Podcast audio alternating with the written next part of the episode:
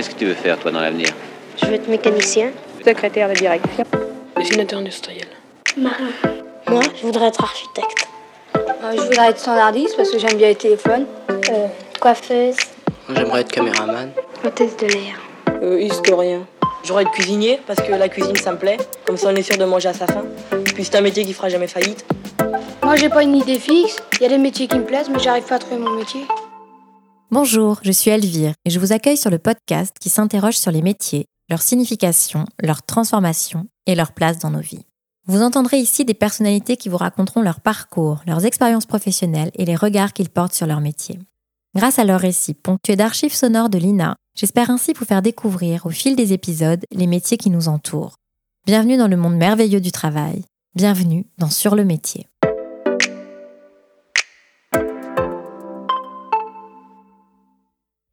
Il y avait des castings. Il n'y avait pas un film qui se faisait sans casting. En France, ça n'existait pas. Mais toutes ces dates-là que vous avez notées, euh, elles sont toutes importantes pour vous? Bien sûr que c'est important puisque c'est comme ça que j'ai gagné ma vie. Vous êtes marrante, vous. Alors j'ai d'abord été secrétaire de production, après j'étais régisseur adjoint, après j'étais régisseur général. Là, par exemple, en 52, j'ai travaillé avec Lidvac, hein, Anatole Lidvac, qui m'a énormément aidé. Lui, il était américain. Je me suis occupée de la figuration. Ce- Ce film s'appelait Act Act of Love. of Love. J'étais régisseur adjoint déjà. Cette voix, c'était la voix de Margot Capelier.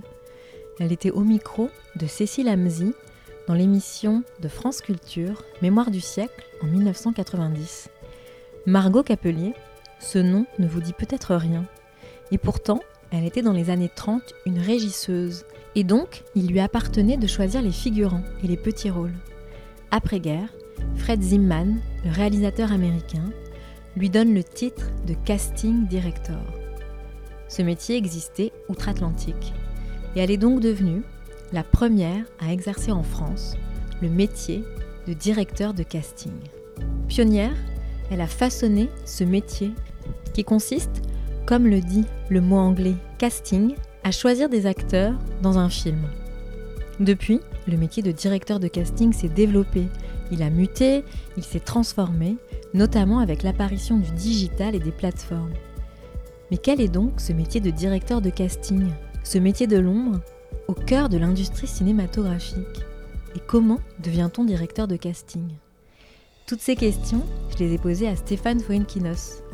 Touche à tout de talent, ancien prof d'anglais, devenu directeur de casting grâce à sa rencontre en 1997 avec Jacques Doyon. Depuis 1997, il ne cesse de se réinventer scénariste, acteur, puis réalisateur de films avec son frère David. En 2019, il travaille avec Tania Montaigne à l'adaptation de Noir, qu'il met en scène et qu'elle va jouer au théâtre. Et de cette pièce, une exposition est née en réalité augmentée à Beaubourg. Touche à tout, je vous disais. Dans cet épisode, Stéphane revient sur son parcours. Il m'a confié son goût pour la création et l'importance de la narration rencontre avec le numéro 1 des frères Fuenkinos, qui ne cesse de se renouveler. Bonjour Stéphane. Bonjour Elvire, Merci beaucoup d'avoir accepté de participer à ce nouvel épisode du podcast sur le métier. avec plaisir. Alors, on va parler de ton métier. Alors, qu'est-ce que tu fais dans la vie? Alors c'est la vraie intrigue, parce que c'est la question que je redoute qu'on me pose, et je me demande pourquoi tu es venu vers moi. Euh, parce qu'en fait, je crois que c'est pas qu'un métier peut-être, c'est plusieurs métiers, et puis surtout ça a été des phases dans ma vie. Donc euh, le seul diplôme que j'ai, c'est celui de prof d'anglais. Voilà, ça c'était une, une partie, une première partie de vie.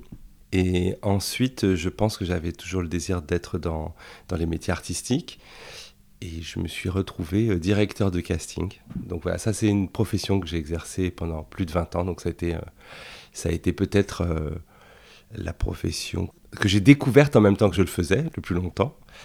Et de fil en aiguille, je, je suis passé à l'écriture de scénarios, à la réalisation et à de la mise en scène aussi au théâtre. Donc euh, ça reste dans une même sphère, mais on va dire que voilà, aujourd'hui, c'est il n'y a plus de casting, mais le reste, euh, le reste, en tout cas, est encore un peu là. Oui, c'est comme si tu avais opéré plusieurs euh, reconversions finalement, mais avant, j'aimerais savoir, petit, qu'est-ce que tu voulais faire dans la vie? Ben, Je pense que de toute façon, j'ai toujours été attiré par des métiers artistiques. J'ose vraiment euh, avouer que je voulais, je pense, être comédien, mais c'était aussi pour s'échapper peut-être euh, d'un quotidien. Je viens d'une famille qui est, dont l'environnement n'était pas forcément artistique, mais je pense que je me suis projeté peut-être dans, un, dans une image, enfin dans des images qui n'étaient, pas la mienne. Euh, donc c'est d'abord par le biais de, de l'acteur.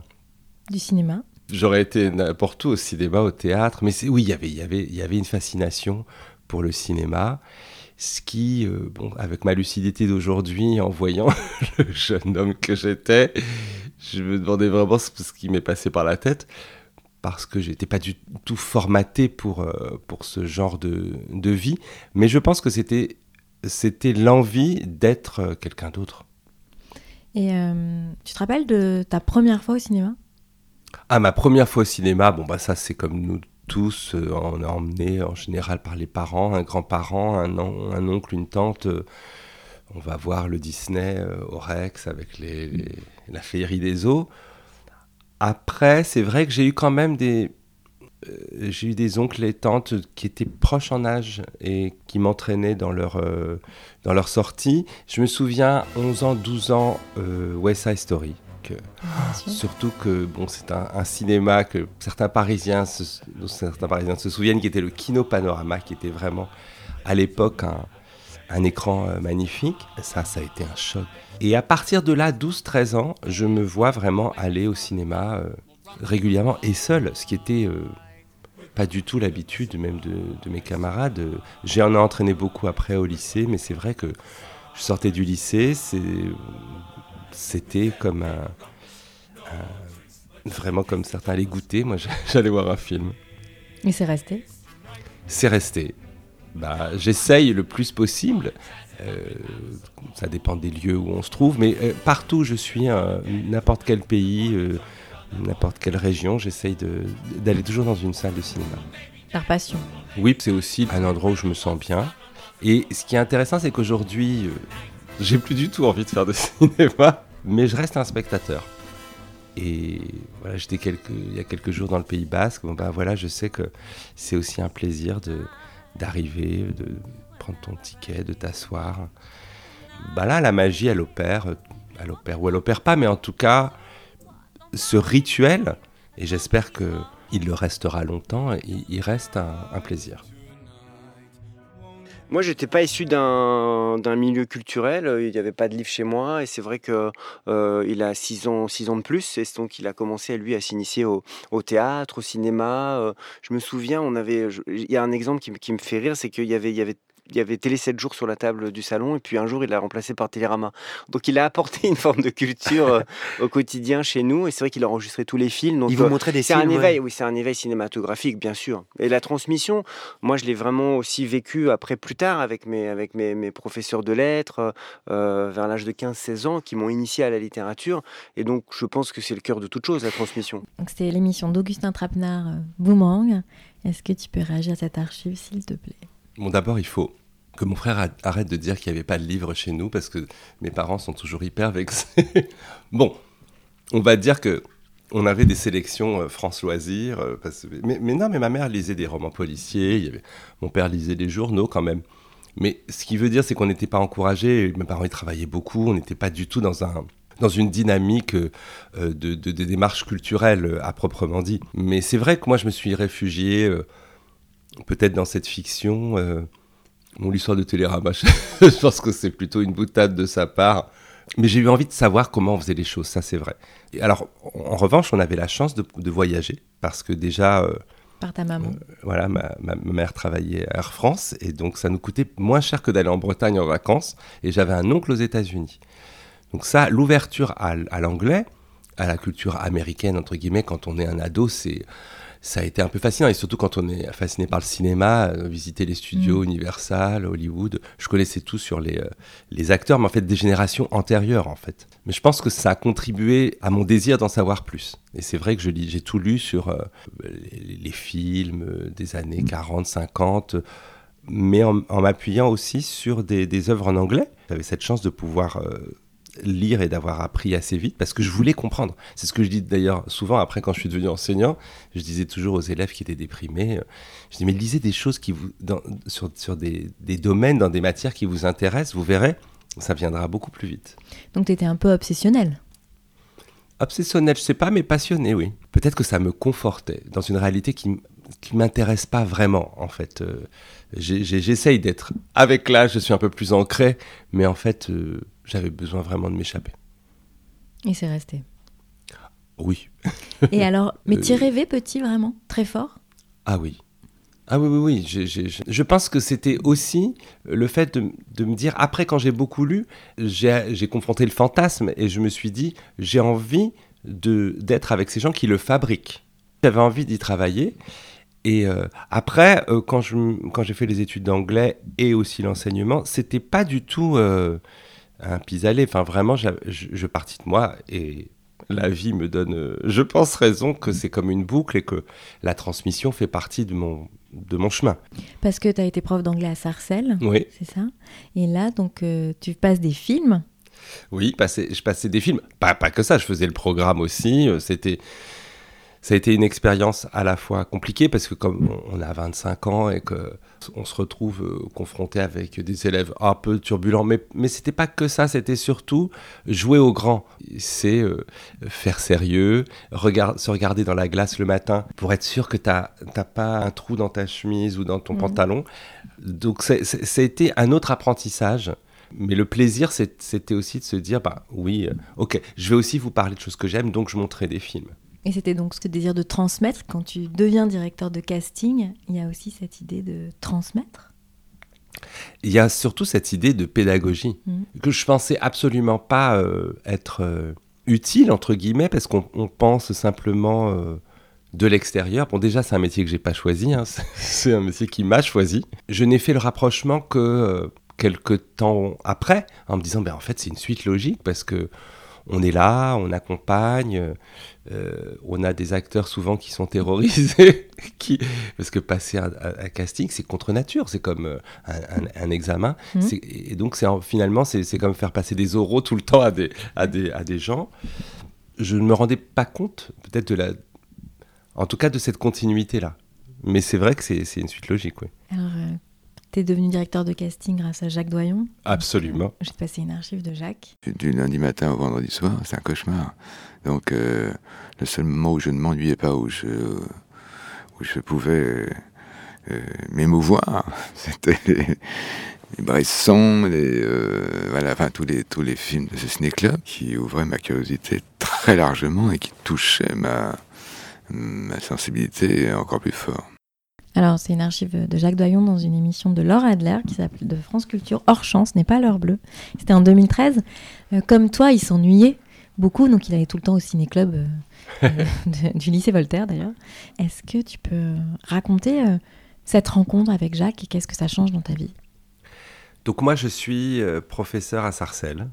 J'ai 27 ans. A priori, le cinéma, le théâtre, c'est un peu derrière voilà, j'ai travaillé une ou deux années dans, une radio, j'ai fait de la radio et ça m'a amené à Cannes, j'ai connu quelques personnes, mais voilà, la vie m'a rattrapé et puis c'est comme ça. Alors peut-être que inconsciemment je suis résigné, mais un jour, je dis vraiment ça parce que c'était un, vrai déclic. Je, suis à la machine à café dans la salle des profs, que beaucoup connaissent, et j'ai eu comme un vide. Mais vraiment comme, comme si j'avais un gouffre qui, qui s'ouvre sous mes mmh. pieds. Et je, me rends compte, je, suis, je fais comme une mini-dépression, parce que je me projette 20 ans plus tard au même endroit. Et ça, ça m'a terrorisé, ça m'a tellement terrorisé que je me suis dit, il faut que je bouge maintenant. Donc, j'appelle une amie et je lui dis, écoute, il faut que je, que je reprenne contact avec mon envie première. Je peux pas me dire que je n'ai pas essayé tout ce qu'il fallait pour être dans ce métier. Et voilà, je suis prêt à prendre une année sabbatique. Je m'étais renseigné, je pouvais, euh, voilà, en tout cas prendre des congés. Euh. et, je, lui ai dit, voilà, je, veux être sur un tournage, je sais pas quoi faire, je fais, je fais des cafés, je balaye, euh, je, m'en fous, voilà. Et elle, elle était en remplacement d'une assistante de production au, au film Alain Sard. Et elle, me, elle me dit OK. Et elle me rappelle, je sais pas, le lendemain, et elle me dit écoute, je t'ai obtenu un rendez-vous avec une productrice qui s'appelle Christine Gozlan. Il cherche euh, tant pour, pour Jacques Doyon. Je dis, mais il faut faire quoi? Elle me dit, je sais pas, du, casting, je crois. Mais je dis, mais attends, j'ai jamais fait ça. Elle me dit, mais t'inquiète. Alors, ça, c'était la première étape déjà de personnes qui voient chez vous ce que vous, vous ne voyez pas. Et, ça, c'est tout ce que j'ai essayé de m'employer depuis à le faire pour les autres, parce que, en fait, c'est assez fascinant. Tout était déjà là, mais jamais j'aurais pu imaginer que ça éclose. Donc je me retrouve avec la productrice euh, qui me pose des questions de cinéma. Alors bon, là, c'est vrai que mes copains, ils, m'appelaient Rainman parce que je me rappelais tout. Euh, en ce qui concerne le cinéma, pour le reste, c'est pas elle voulait juste que, que, que j'ai les bases et elle me dit vous allez rencontrer Jacques Doyon. Moi, j'étais assez euh, impressionné, mais je me souviens, j'arrive, mon ami m'avait dit ne lui dis surtout pas que t'es prof parce qu'il faut que tu sois disponible. Je dis ah ok bon bah, mais j'avais des copies à corriger, donc je, me les planquais. Et là, il y avait quand même 5-6 personnes devant moi. Et je pense que j'ai tellement attendu que la pression est retombée je me disais, oh, de toute façon, c'est foutu maintenant. Voilà, je j'arrivais à 19h et puis à 22h30. Bon, c'était avant que je sache que Jacques était très bavard. Je me suis retrouvé face à, face à lui. Et, pour moi, en fait, j'étais. J'étais plus du tout dans, dans un fantasme de cinéma. Je me suis dit, je, ben voilà, je vais être qui je suis. Et je crois que je lui ai dit tout de suite que j'étais prof. Ça, ça, je pense que ça l'a beaucoup plu. Et on a, on a eu une discussion. Et ce qui était fou, c'est que je me suis même pas rendu compte qu'en fait, on dérivait sur du travail, puisque je pense qu'on a eu une entente c'était surtout ça. Et qui, au bout d'une trois quarts d'heure, il m'a dit Mais on est en train de bosser là. Je fais Ah bon? Ah, Moi, je me rendais pas compte que mhm. si c'est ça le travail, je veux bien. Et euh, voilà, je crois que deux jours après, il m'a appelé. On était vers Noël et il me dit bah, Écoute, tu vas commencer. Euh, et en fait, il m'a permis de rentrer de plein pied dans un métier. Et surtout, ce qui était très rare, c'est que souvent, quand vous faites du casting ou quand on fait ce genre de poste, on est d'abord assistant de quelqu'un, on est d'abord... Et là, non, je, me suis retrouvé, il m'a donné non seulement le poste, mais il a donné un statut. Aujourd'hui, je pense avec le recul, je, me dis, mais c'est dingue la confiance qu'il a eue, parce que même moi, je pense que je n'aurais pas eu cette confiance-là en quelqu'un, mais, mais encore une fois, ce regard-là qu'il a posé sur moi, il m'a dit, oui, ben, tu vas faire du casting, comme il m'a dit à un moment donné, tu vas écrire, mmh. euh, tu vas jouer. Donc, ça, ça a été vraiment une rencontre déterminante. Alors, quand tu as, démarré, euh, tu as dit que, avais, euh, que Jacques Doyon t'avait offert un, un, métier et aussi un statut. Oui, et c'est vrai que j'arrive dans une maison de production où il y a. Euh, bah, j'ai pignon sur rue, je me retrouve avec des gens qui ont des années de métier. Donc mes collègues sont aussi des, des, des directeurs de casting ou des directrices de casting qui sont installés et qui m'accueillent. Et ça, c'est un, vraiment une première chose, c'est que pour moi, c'est d'abord une histoire de corporation. J'aime la corporation comme j'aime la collaboration. Je déteste être seul. J'ai toujours fait des projets, voilà, que ce soit la réalisation, la mise en scène. Et, même là, quand on fait du casting, on est en collaboration avec un metteur en scène. Je, ça m'intéresse pas de. Aujourd'hui, c'est un peu devenu ça, malheureusement. On, envoie des, essais euh, vidéo, mais il n'y a plus de. Ce qui m'intéresse, c'est l'humain. Et je vois tous ces directeurs de casting qui sont. Euh, quand même qui travaillent avec, sur des grands films et qui se retrouvent avec de moins en moins de semaines, euh, euh, des arrangements avec le directeur de production, savoir comment est-ce qu'on va être payé. Et que quand je reçois mes fiches de paye avec un marqué assistant, réalisateur ou régisseur, je dis mais c'est pas mon travail. Est-ce qu'il y avait un statut de directeur de casting? Comment c'était, euh, comment le métier était organisé? Il n'y a pas de statut. Donc on me répond comme ça, voilà, de toute façon c'est un métier qui a été qui est venue en France par Margot Capelier, euh, qui, était une grande dame. Mm. Mais, mais avant elle, euh, voilà, c'était les assistants qui faisaient le casting. Mais aujourd'hui, avec la prolifération des supports, il fallait vraiment qu'il y ait...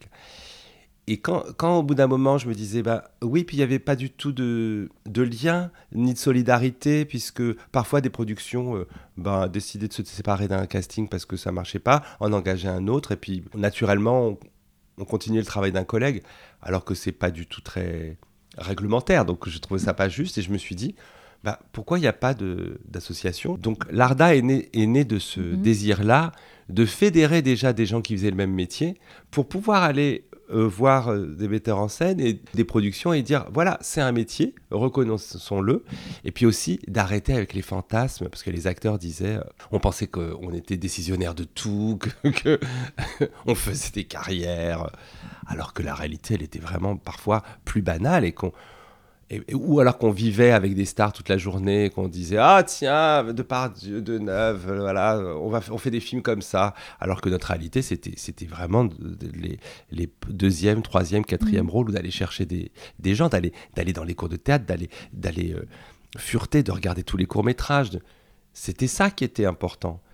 Et, et surtout, c'était comme ça qu'on comptabilisait notre temps. Mm. Et euh, donc, quand quelqu'un mettait une fiche de paye en me disant, tu as travaillé 39 heures, je dis, ça n'a pas de sens déjà dans, dans, ces métiers-là. Enfin. Donc voilà comment l'ARDA est, est né, voilà, avec Christelle Barras, qui est toujours en activité, et puis sept ou huit autres collègues. Et donc justement, le quotidien d'un directeur de casting, qu'est-ce que c'était et comment ça a évolué? Parce qu'avant, il y avait beaucoup plus de temps pour le casting. Bah, moi, j'arrive vraiment de la génération à la croisée des chemins, c'est-à-dire euh, le luxe, quand on dit le luxe, c'est-à-dire d'avoir des metteurs en scène qui avaient assez de d'autorité, parce qu'il y a quand même une politique de l'auteur qui a été très très importante pendant très longtemps en France, où on laissait le temps aux réalisateurs de dénicher, parce que c'était aussi ça. Donc euh, sur euh, un, long métrage, on pouvait être rémunéré 8, 10 semaines pour pouvoir prendre le temps, parce que évidemment ça prenait beaucoup plus que ça déjà, mais euh, on peut pas quantifier le travail. Le mm. plus important c'est de, bah, de trouver la bonne personne. Et l'idée c'est qu'on affine. Donc à la fois on fait acte de ses propres goûts, et puis on doit s'imprégner de l'esprit du metteur en scène. Et en fait ça, ça a été le plus, plus génial, parce que quand vous passez de Godard à Anne Fontaine, euh, euh, à Alexandre Arcadie dans la même semaine, bon bah, il faut être souple du cerveau. Donc ça, ça a été, ça, a été très formateur. C'est beaucoup de psychologie aussi. Ah, c'est 90% de psychologie, mais je pense que là aussi, l'éducation nationale m'a aidé, euh, parce que vous retrouvez avec euh, une classe, vous vous retrouvez avec des élèves, vous vous retrouvez aussi avec des parents, vous vous retrouvez avec des, collègues, vous vous retrouvez avec des, des directeurs d'établissement. Et en fait, c'est un petit peu la même chose le producteur, alors ça c'est génial, c'est que quand vous êtes casting, vous êtes au milieu à tout parce qu'il y a pression des, producteurs. Franchement, là, j'ai dîné. Alors lui, voilà, les producteurs, ils ont dîné avec une actrice la veille et il faut que ce soit elle. Hein. Donc c'est pas, c'est pas une légende, ça arrive vraiment. Après, il y a le réalisateur ou la réalisatrice qui a vraiment une envie, mais qui projette une envie ou en tout cas. Euh, qui peut changer du jour au lendemain. Donc ça, c'est très drôle aussi. Je, parlais toujours avec Jacques Doyon. C'était parfois il pouvait me dire ah oui alors il y il y avait une fille rousse dans un, un, film, euh, un court métrage tchèque. Voilà, déjà, ça me donnait des infos. Euh, parfois, on n'avait pas vraiment Internet à l'époque, donc, mais j'adorais moi aller chercher ça. Ou alors d'autres qui vous donnent des informations totalement contradictoires. Alors lui, il a vraiment une, il est, petit mais il est immense. Voilà, déjà ça c'est génial quand on a des indications comme ça. Ou alors oui, elle est plutôt asiatique, mais avec vraiment un fond polonais. Bon, donc, hmm. donc ça c'est, ça peut être écrit comme ça. Et donc c'est comment est-ce qu'on traduit d'abord Je disais toujours qu'on était des éponges à fantasmes des réals, mais c'est un peu ça. Donc il y a le producteur, il y a le réalisateur. Après, on va chercher les acteurs. Donc, il y a les agents, parce que bon, maintenant, grâce à 10%, tout le monde connaît tout ça. Mais oui, les agents artistiques qui sont là pour essayer de pousser leur poulain. Et il y a les comédiens qui, évidemment, veulent vous rencontrer tous les jours, le, jour, la nuit. Euh. Mais donc, voilà, donc il y a à la fois la chaîne, on va dire, normale, avec les agents qui présentent des acteurs, avec des, typologies qu'on recherche. Et après, bah, il y a des... Quand vous cherchez des profils qui n'existent pas, bah, comment est-ce qu'on fait? Voilà. On va au théâtre? On va au théâtre, mais aussi on va dans la rue, parce qu'il y a aussi... Moi, j'arrive avec un, avec, un metteur en scène qui est donc euh, Doyon, qui est vraiment à la croisée entre la nouvelle vague et le cinéma naturaliste. Donc, c'était l'idée de, de faire jouer des gens comme ça de la rue, de les prendre et de les mettre à l'écran. Simplement, c'est beaucoup plus compliqué en réalité, et tous n'ont pas le talent de Jacques, surtout de travailler avec des enfants. Euh, il y a des metteurs en scène qui, qui pensent qu'ils peuvent. Euh, ah là, ma boulangère, elle joue hyper bien. Je te jure, elle, serait, elle est hyper drôle. Quand tu devant le pain le matin, ah, elle est morte de rire. Puis après, donc, on fait venir la boulangère, mais elle est terrorisée. Bah parce qu'elle n'est pas du tout dans son élément naturel. Ça, j'ai appris aussi beaucoup. Euh, de même que je voyais un acteur qui sortait du conservatoire. Et je disais, oh là là, bah, qui arrive et qui fait Lorenzaccio, et qui fait Hamlet, incroyable, voilà. Puis on leur donne leur chance et ils arrivent sur un plateau devant euh, Depardieu, Huppert, et ils sont. ils arrivent même pas. Mais parce qu'on ne, on ne mesure pas d'abord aussi, encore une fois, qu'est-ce que ça signifie entre l'apprentissage et le pragmatisme. C'est toujours pareil. Et euh, justement, euh, en, quand tu étais directeur de casting, tu avais la possibilité de prendre le temps aussi de, de, laisser, de leur laisser une chance. Peut-être qu'ils sont pas bons sur ce casting et ce film, mais tu vas peut-être être amené à les recroiser. C'est très juste ce que tu dis, parce que ça, c'est quelque chose que j'ai imposé très vite. Je me suis rendu compte, j'ai dit, je ne serai pas une usine à défiler, euh, ça ne m'intéressait pas. Et ça, avec les metteurs en scène avec qui je travaillais, je leur disais, euh, moi, je fais pas de la pub. Enfin, donc pour moi, une demi-heure, euh, c'était le minimum. Et parfois, c'était compliqué, mais je préférais voir 20 personnes bien que 150 euh, mm. n'importe quoi. Et j'ai toujours voulu euh, donner la réplique. Peut-être que c'était mon côté acteur frustré qui, jouait, mais je pense que c'était, aussi le plaisir. Et puis j'ai très souvent utilisé la caméra mobile. J'étais pas fixe comme on mm. voit dans tous les clichés. Euh, voilà. Donc ce qui faisait dire à, André Téchiné m'a dit un jour, bon, Lars von Trier, tu vas te calmer parce que c'est vrai que je, je faisais les scènes en jouant de la même manière que je voulais qu'ils aient des vrais objets. Je détestais les gens qui faisaient semblant de boire des verres parce que déjà, on est là pour donner envie à un metteur en scène et il, fallait que du concret. Qui puisse se projeter. Et se projeter, voilà. Puis ça les aidait. Donc, déjà, on, mm. instaure un rapport et, et, et, j'essaye de les aider comme ça. Et parfois, on a une, une émotion, une impression qui est très forte. Quand la personne entre et sort de, du bureau, j'ai envie de savoir, ou en tout cas d'avoir l'impression de savoir qui elle est.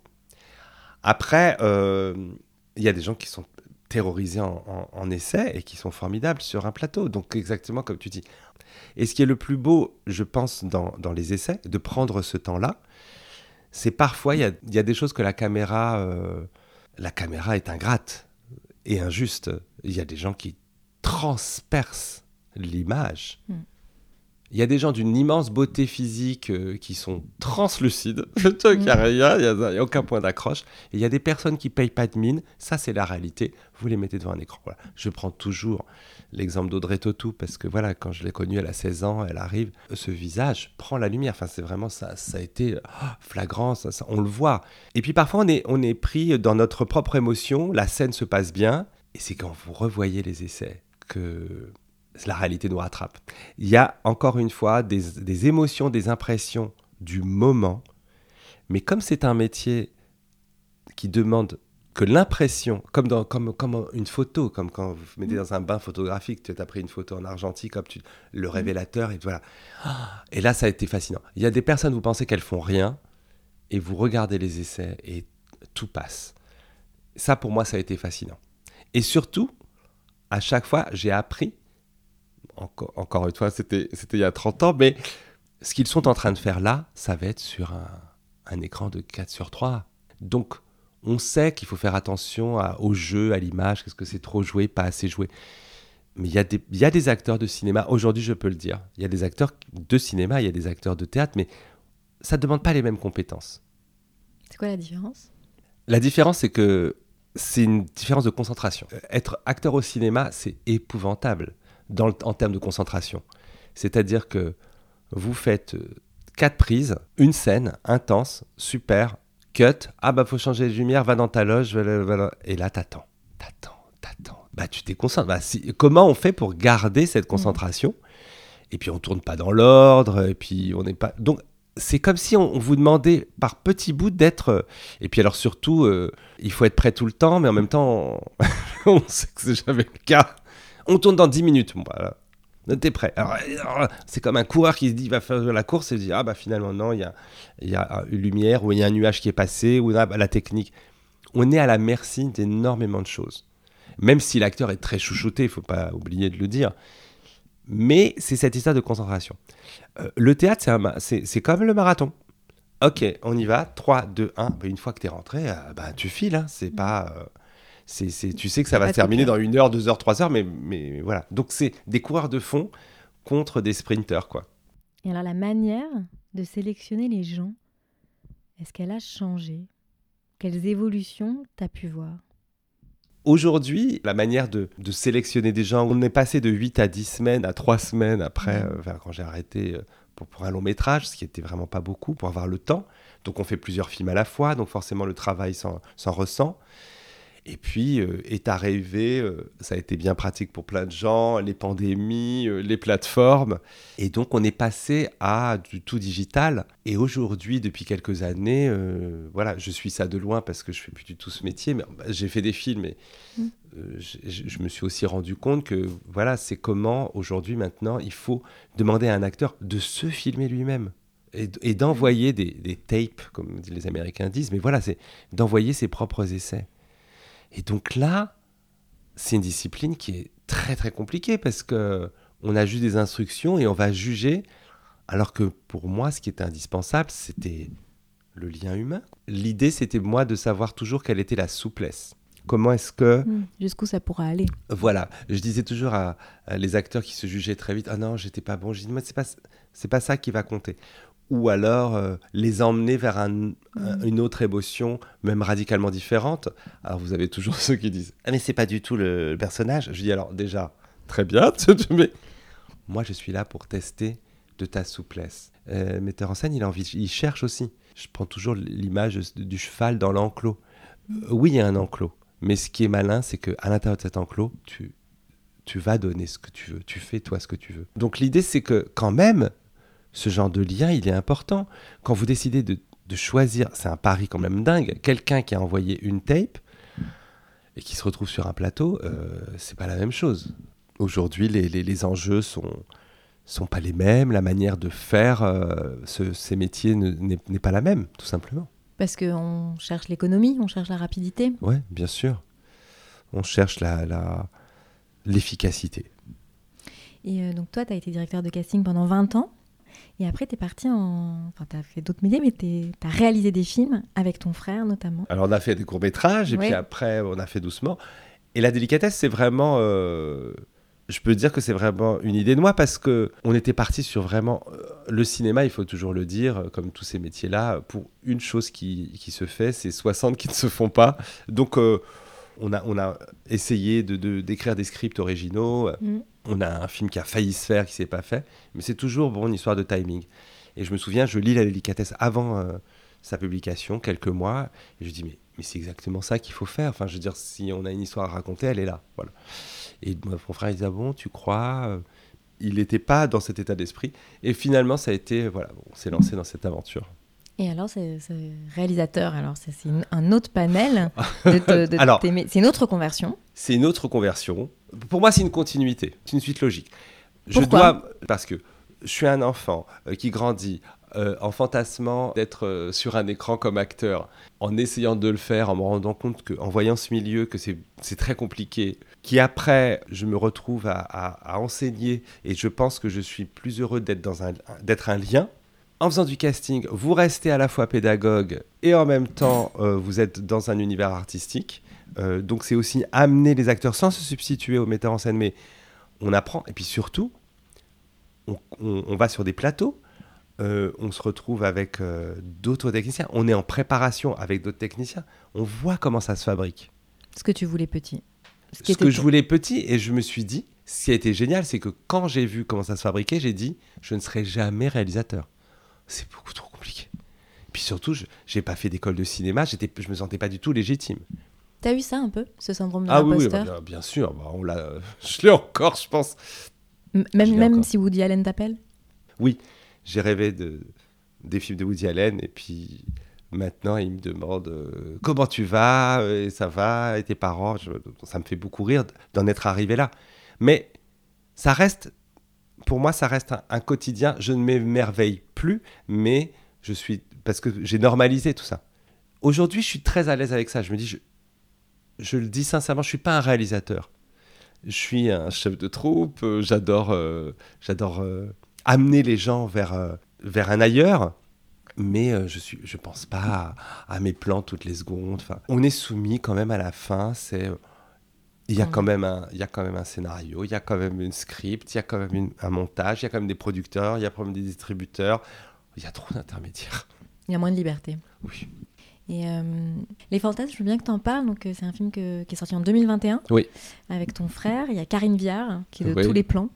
Est-ce que tu peux raconter cette aventure? Alors, Les Fantasmes, l'idée c'était de vraiment de retrouver Karine. C'est marrant parce que c'est, pas, c'est, parti de là. Quand on a cherché, euh, David, entre-temps, devient très proche de Jean-Paul Rouve, et on se rend compte que Karine et Jean-Paul n'ont jamais joué ensemble. Et ça, moi, comme casting, c'est mon seul, euh, ma seule petite fantaisie, mon excitation, c'est de mettre des acteurs qui n'ont, qu'on n'a jamais vus ensemble. Et aussi dans la société, c'est-à-dire que la société, elle changeait. Moi, j'étais un prof, bah, je voyais aussi euh, des visages qui étaient différents. Je ne les voyais pas à l'écran. Bon, ben, c'est aussi, bête que ça. Et donc, c'est vrai, quand on a fait les fantasmes, on nous reprochait en disant ah, voilà, euh, vous êtes avec des gens blancs de 50 ans. Euh. Alors, déjà, c'était pas que vrai. Et surtout, la première diversité, déjà, il fallait pas oublier que ça racontait le manquement de notre société mmh. et du cinéma français avec des acteurs qui avaient atteint une notoriété et qu'on était vraiment dans une uniformité. Mais surtout, on avait des femmes de plus de 50 ans à l'écran. Et je dis, mais ça, c'est la diversité, les amis. Essayez de vous rendre compte de ça. De Suzanne Clément à Karine Viard, à, Carole Bouquet. Monica Bellucci. Euh, voilà, Monica. Euh, voilà, ce sont des. C'était aussi une volonté. Et ça, il y a aussi des acteurs avec qui on a envie de travailler, mais il y a aussi une responsabilité.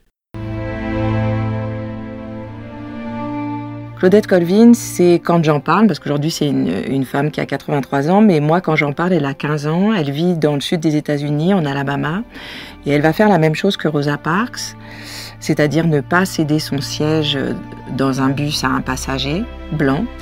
Euh, elle va faire ça, mais neuf mois avant Rosa Parks. Donc du point de vue légal, c'est grâce à Claudette Colvin qu'il n'y a plus de ségrégation dans les transports, sauf que personne ne la connaît.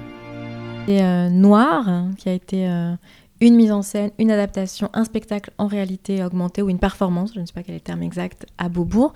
Est-ce que tu peux raconter ce spectacle noir? D'abord, que donc je connais Tania dans la vie. Et il y a un déclic qui s'est passé, c'est que euh, quand elle sort Noir, qui est la vie de, donc, de cette euh, jeune fille, Claudette Colvin, qui va vivre un an quasiment avant Rosa Parks, le même destin, mais avec euh, pas du tout la même incidence et la même résonance, et là, j'ai vraiment, je ne sais même pas comment ça vient. Le même soir, elle m'interpelle en me disant Écoute, je me dis qu'il faudrait faire des lectures de ce livre.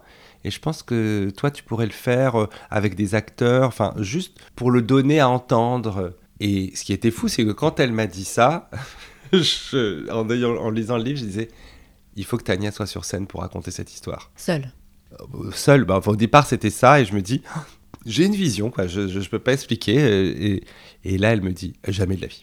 Et là, je me retrouve dans exactement les mêmes syndromes que, que moi j'avais vécu tout le temps, c'est-à-dire, bah, je me retrouvais dans la position de Jacques en train de dire tu vas aller sur scène, quoi.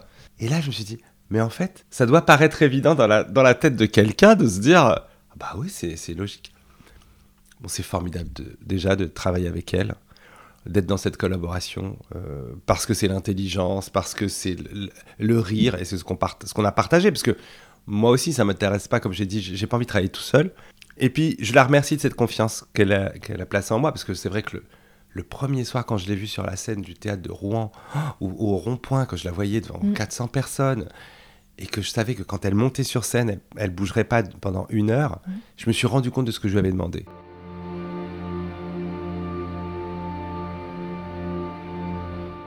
On a repris la mécanique de la pièce et dans la pièce, en fait, c'est moi qui raconte euh, euh, l'histoire de Claudette Colvin. Si ce n'est que là, il y a à la fois des passages qui sont euh, filmés, qui sont en 2D, qui sont sur l'écran, et puis il y a une présence aussi en réalité augmentée.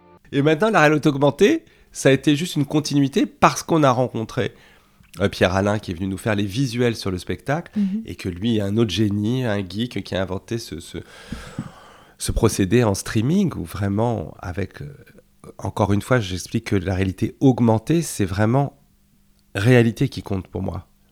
Voilà, c'est pas virtuel. Virtuel, c'est quand vous êtes occulté avec un casque. Augmenté, c'est juste des lunettes qui ajoutent, comme il, dit des fantômes, mais des personnages sont là. Et ça, c'est une expérience qui, encore une fois, moi, en tant que spectateur et amoureux de cinéma, c'est de me dire, on a amené le spectacle ailleurs. Et de voir les gens qui sortent Parce que c'est ça qui a été incroyable. De voir le regard.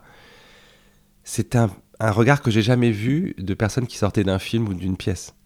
Maintenant que ça fait euh, deux ans, trois ans que je suis plongé à fond là-dedans, qu'on se retrouve dans une sphère différente, on fait, des, on fait donc des festivals avec des gens qui font de la réalité augmentée, on fait des expériences, ça s'appelle des expériences, on voit ce que font les autres et je me suis dit, ah ouais, non, mais c'est quand même, c'est quand même qu'on a réussi à faire parce que je me rends compte que la technologie ne l'emporte jamais sur la narration. C'est une exigence première. Comment est-ce que c'est d'aller tourner des acteurs dans un studio fond vert avec 50 caméras à Taïwan, parce qu'il y a très peu d'endroits au monde où on peut faire cette technologie, de trouver les acteurs euh, qu'il faut numériser un par un. Donc ça veut dire mm. aussi diriger cette fois-ci, mais des gens qui doivent euh, jouer tout seuls, un peu comme les films de super-héros et tout ça. Mais c'est une autre dynamique. Et c'est pour ça que Tania dit, mais c'est un peu comme si on était à nouveau au début du cinéma. Je dis, mais c'est vrai, on peut pas faire le son en même temps. Enfin, c'est incroyable. Je voyais Babylone, le film de Damien Chazelle, qui, montre très bien ça, comment la mise en place du début du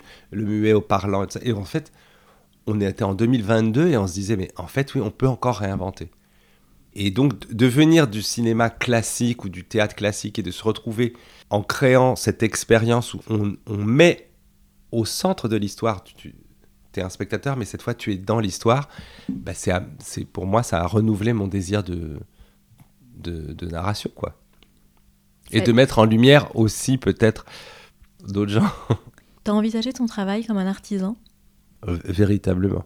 Après, j'aimerais tellement maintenant dans peut-être les, les, années, encore une reconversion, je sais pas, mais, mais faire des choses où je mets mon cerveau un peu de côté, ça me ferait du bien. Ça me fait du bien, et puis surtout de pas être euh, au cœur de machines qui font tout pour écraser sans arrêt, parce que bah, on se retrouve face à des gens qui... Quand tu crées, tu es toujours face à des personnes qui décident, et certains sont, sont très à leur place, mais pour revenir sur les choses des métiers, on se rend compte qu'on est déjà face à tellement de gens qui ne font pas ce qu'ils aiment, donc je connais ce luxe-là et je bénis tous les jours en disant merci de me permettre de faire, de vivre de quelque chose que j'aime. Et l'autre chose, c'est que des personnes font sans doute ce qu'ils aiment, mais qu'ils aimeraient toujours faire autre chose. Et donc, ils aimeraient faire ton métier. C'est comme quelqu'un qui mange dans ton assiette, mm. tu sais, qui commande un plat, mais qui mm. dit Ah, qu'est-ce que t'as pris mm. Et donc là, dans les métiers artistiques, c'est très intéressant entre les décideurs qui veulent être des artistes, et ça, c'est terrible, voilà, ou des artistes qui veulent décider, et c'est pas non plus leur métier. De trouver sa place, c'est très très compliqué. Donc, ce curseur, qui est un peu le fil rouge de, de ton travail aussi. Qu'est-ce que c'est de trouver sa place? Eh bien, moi, j'ai trouvé ma place dans dans justement cette multidisciplinarité et c'est qui me complexait énormément pendant longtemps en me disant je suis trop dilettante, je suis je me sens pas légitime. J'ai accepté que ben je suis polyphonique. Je peux pas ne pas parler de, de... alors c'est plutôt un travail privé que je fais avec une maison qui s'appelle Hermès, mais c'est des gens qui m'ont permis depuis quelques années de justement me délester de ce regard de jugement et qui avait envie de fantaisie. Et ça m'a donné beaucoup confiance en moi parce que de me dire que j'avais une spécificité en pouvant leur apporter un petit vent de folie euh, que je que j'ai toujours pratiqué peut-être dans la vie en me disant ah bah tiens il y a quand même ça ça peut me permettre de, de, mhm. aussi on peut on peut vivre de ça mais c'est encore une fois un regard de confiance dans le métier tu es aussi un profil atypique non? Bah c'est-à-dire que c'est, je me rends compte quand les gens sont toujours un peu surpris parce que ce qui est drôle, c'est qu'on fait des métiers artistiques, mais les gens aimeraient vraiment qu'on reste dans une case, comme dans tous les métiers. Et moi, j'ai toujours été porté par euh, un mes rencontres, de l'instinct, calcule pas. Je, n'ai jamais envisagé. Si la seule chose que j'ai rêvé dans ma vie, c'est j'aimerais faire du cinéma. Ça voulait tout dire et rien dire. Aujourd'hui, j'en suis revenu, mais ce qui est bien, c'est que je fais des choses qui n'existaient pas il y a 30 ans. Comme je vois aussi des gens qui aujourd'hui, euh, qu'est-ce qu'on voulait faire comme métier? On revient à l'idée de ton podcast. Mais ce qui est génial, c'est de se dire des métiers qui n'existaient pas. Et d'avoir tous ces jeunes qui sont euh, peut-être euh, voilà, dans, une, dans, un appartement, dans un sous-sol et qui arrivent à générer quand on est à New York, à régler un problème. Enfin, ça, mm. c'est fascinant quand même. D'être à un moment où se dire, OK, ben, on renouvelle toujours la manière de faire, mais ce qu'il faut, c'est que soi-même se trouver des, challenges. Euh, tous les gens avec qui je travaille se moquent de moi parce que je dis toujours euh, depuis quelques années là, bon moi je veux être à la retraite, c'est pas du tout à la, mode. Hein. Puis de toute façon, euh, je pourrais jamais. Enfin, vu nos métiers, faudrait qu'on maintenant on travaille jusqu'à temps qu'on ait un dernier souffle. Mais quand je dis je veux être à la retraite, c'est dire que ah, c'est beaucoup trop d'émotions à gérer. mais c'est finalement ce que j'ai ce que j'aime peut-être. Et euh, alors il dirait quoi de toi, ton métier? Mon métier, ce qu'il dirait de moi, bah, déjà il serait complètement schizo. Ah, mais quel métier J'ai l'impression d'être dans un dessin animé Pixar, là, avec les Ah, mais ce qui fait? T'es quoi aujourd'hui?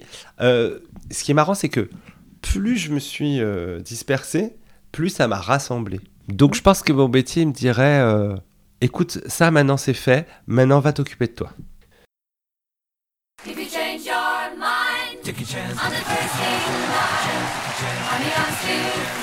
Merci beaucoup, merci, merci Stéphane, merci.